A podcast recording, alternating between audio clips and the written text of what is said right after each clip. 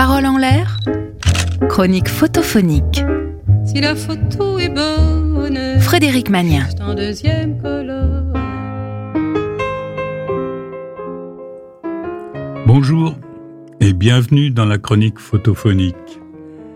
Aujourd'hui, nous regardons une photo de Francesca Di Bonito. Si j'avais un titre à donner à ce texte, je dirais Dissection d'un montage photographique. Une image composée de deux photos superposées. Au premier plan, une petite image noir et blanc, bien rectangulaire, collée en plein centre de l'autre. Au second plan, l'autre donc, une grande image, couleur vieux-rose, très contrastée, des grenouilles, une douzaine, s'ébattant dans un liquide qui peut être de l'eau. La photo serait prise depuis le fond vers la surface, si bien qu'on a les premières grenouilles sombres en violent contre-jour et un second plan des grenouilles translucides traversées par la lumière. J'ai dit que le liquide pouvait être de l'eau parce que ce n'est pas certain. Ce sont bien des grenouilles, mais on pense très fort à une image de fœtus dérivant dans un liquide amniotique. Des grenouilles, qui, il n'y a pas si longtemps, étaient encore des têtards. En y regardant de plus près, on se demande même si ces grenouilles sont vraiment vivantes. Elles rappellent les grenouilles destinées à la dissection et préparées pour les cours d'anatomie. Le malaise continue quand on regarde plus en détail la photo noir et blanc du premier plan. Un champ à l'herbe rase, au fond à droite ce qui ressemble à une ferme éclairée dans une ambiance de film expressionniste des années 20, pas très rassurant, et une grande serre. À vrai dire, presque un cauchemar. Un fond d'arbre noir, c'est la nuit et on ne comprend pas la lumière. Le ciel à l'horizon, noir aussi, est percé par une très vive lueur d'où s'échappent des fumées ou des nuages effilochés. Et au premier plan, bien éclairé, d'on ne sait où, un personnage dont on ne peut pas affirmer que c'est un vrai humain, ou une sorte de pantin.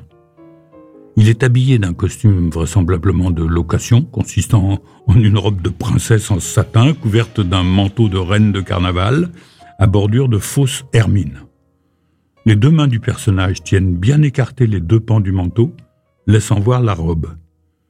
Ses deux mains largement ouvertes, bras pliés, font irrésistiblement penser aux pattes des grenouilles de l'autre photo. Pour achever l'intrigante description, du col en fausse hermine sort une forme floue qu'on ne peut pas sérieusement prendre pour une tête, encore moins un visage, qui se perd dans les arbres du fond et du ciel. Et quand on revient à une vue d'ensemble de l'image, on retrouve les grenouilles floues, couleur vieux rose, comme une image d'ordinateur devant laquelle on aurait ouvert une photo dans une autre fenêtre. On peut toujours se demander pourquoi ces deux photos ont été associées, et le reste de l'œuvre de ce photographe apporte peut-être une réponse, mais sur ce seul cliché, on ne peut que se perdre. La photo est toujours la fixation d'un moment, mais dans certaines photos, ce temps nous semble vraiment immobile, et dans d'autres, comme celle que nous regardons là, ce moment semble plutôt être la toute dernière fraction de seconde avant que tout ne bascule. Vers quoi Vers où? Il n'y a pas de réponse. En tout cas, euh, elle n'est pas dans l'image.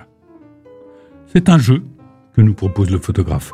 Je superpose au hasard deux images a priori sans rapport.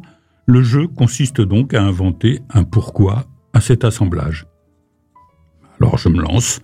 L'image noir et blanc du premier plan est en réalité une projection de notre propre regard au centre de la photo des grenouilles qui masque une lumière trop intense et qui nous agresse.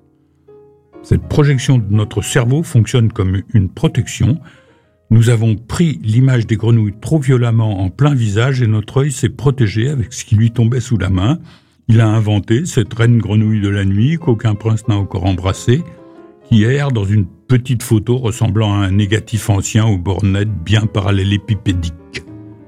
Vous êtes totalement perdu Rassurez-vous, moi aussi. Bon, on se calme et on rouvre les yeux. On attend tranquillement le podcast. Merci d'être resté avec moi pour cette étonnante photo de Francesca Di Bonito.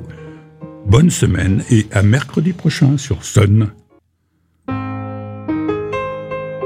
Réécoutez cette chronique sur le site et l'appli de Sun.